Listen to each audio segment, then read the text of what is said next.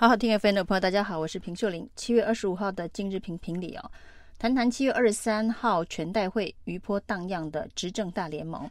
虽然呢，这一场全代会呢，让国民党展现了团结一致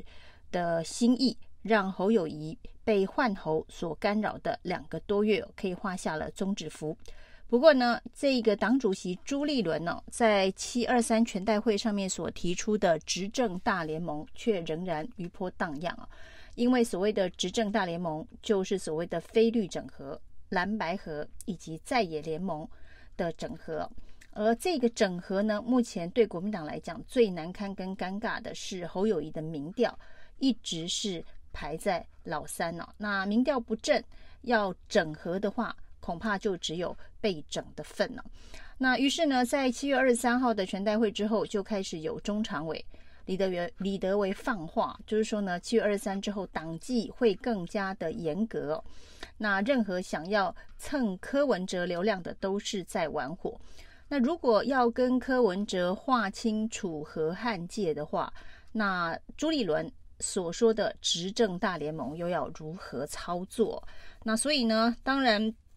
为了这个立委的这个选情哦，国民党的很多的小鸡对于中常会这样所谓党纪更严，完全要断了跟郭跟柯的联系的相关的作为哦，那自然是没有办法接受。那徐小青就喊话说，应该要把饼做大，才能走出同温层哦，那这才会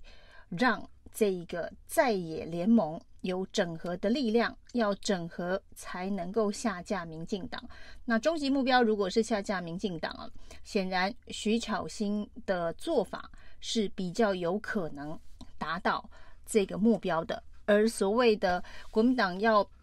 靠严格的党纪来让所有人不敢跟柯文哲、不敢跟郭台铭有所。联系哦，因为只一旦呢跟柯文哲、跟郭台铭有所联系，似乎就会助长郭跟柯的这个声势，对侯友谊来讲相对是不利的。如果是这样子，也许啊方式可以改成哦，就是跟柯有一次的合体，就要跟侯有两次啊，就是以量取胜，来帮助侯友谊在这一场在野联盟、执政大联盟的竞赛中，能够赶快跑到。跟柯文哲平起平坐的位置哦，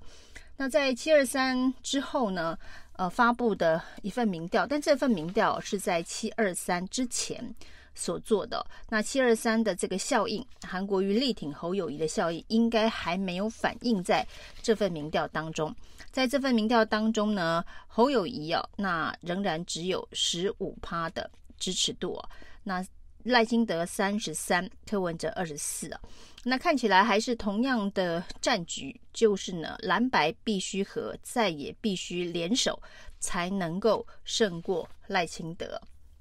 那在这样子的一个状况之下了，除了朱立伦所说的执政大联盟，在七二三全代会的那一天呢，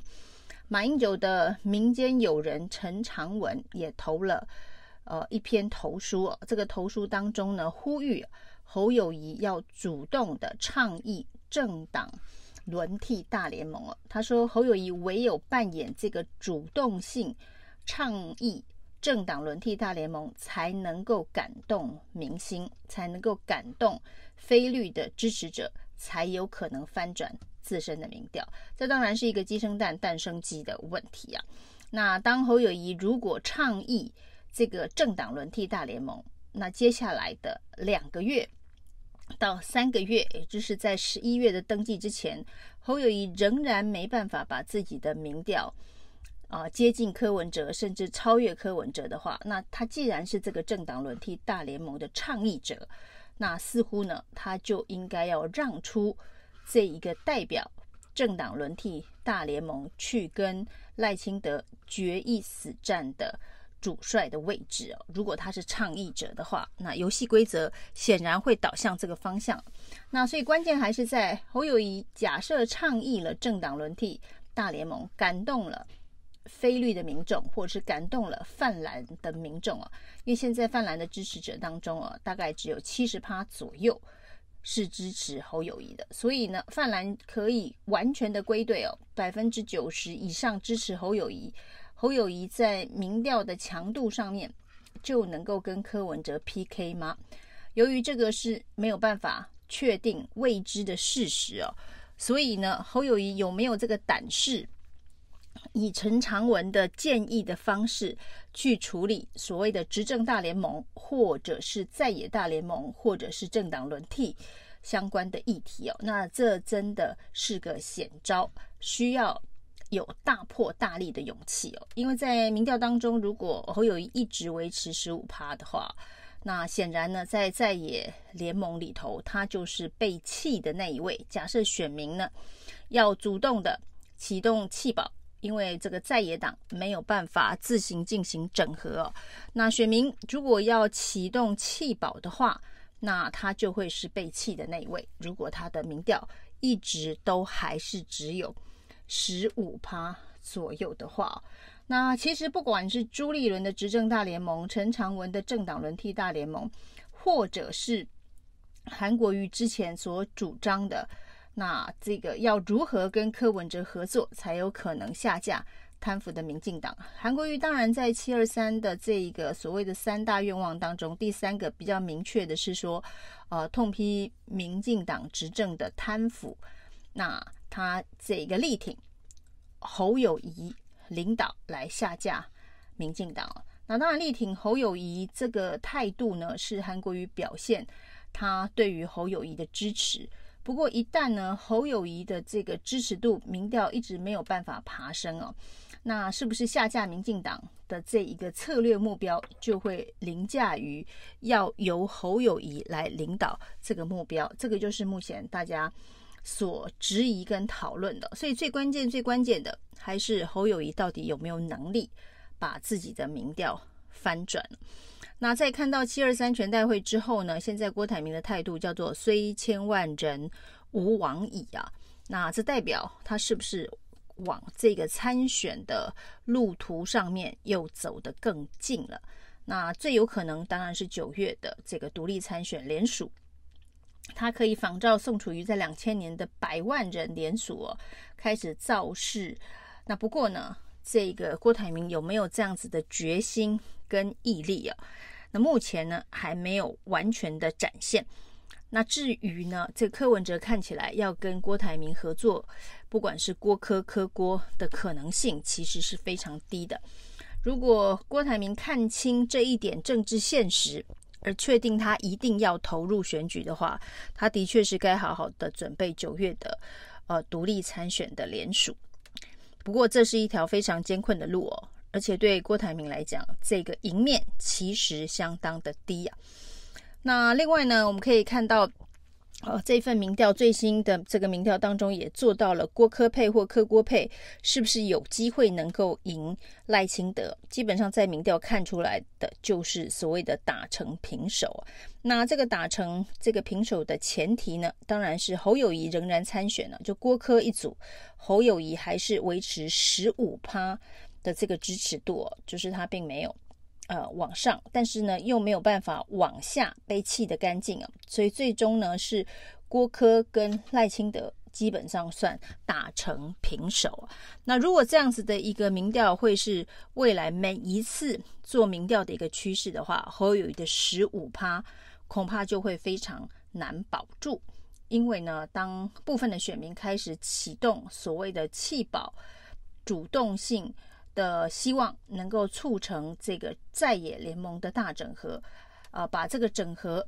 的组合配对哦，寄望于郭家科身上的话，侯友宜就会无法保住他的十五趴。这当然对国民党来讲，不管是立委选情的冲击啊，或是国民党这个最大在野党地位的冲击，都会相对上是非常非常严重的。那我们可以看到呢，在这个七二三之后，局势的确发生了一些变化，而这些变化呢，除了侯友谊很难再把这个民调不佳的这个责任呢归咎于国民党的不够团结，因为现在韩国瑜以这个现身力挺、热情呼吁的这个方式加入了支持侯友谊的行列。之后呢，那郭台铭不是国民党籍啊，而且郭台铭的这个支持者当中，显然跟柯文哲的重叠度是比较高的。即便柯文哲放，即便郭台铭放弃参选了，那郭台铭的支持者会分散到柯文哲的比例，也比分到侯友宜的比例还要高。在这个状况之下，侯友宜。在整合了国民党之后，要如何展现自身的这个总统格局的特质啊，啊，才是最重要。那有两种不同的建议啊，一种当然是恢复他原本所谓老实人的人设，就是呢，过去的侯友谊的朴实，过去侯友谊的这个老实的这个形象啊，那是不是他担任新北市市长在两次选举当中大赢的？关键哦，那不过市长角色所需要的这个定位跟总统角色似乎又有所不同啊。那他如果回到那样子的人设，是不是对市长适用，对总统是不适用啊？那另外一种呢，当然是认为他应该要有大开大合，不同于以往在这个市长任内所谓的“吼吼做代志”比较谨慎保守的作风，才有可能在现在。满地荆棘的选战格局当中杀出一条血路，那到底侯友宜会选择进取哦，还是回到朴实老实的原始形象啊？那这恐怕是侯阵营、侯团队需要开始呃认真思考的议题哦。因为时间不等人，在很短的时间之内，侯友谊就要必须要证明哦，他的能耐不是只有十五趴。以上今天评评理，谢谢收听。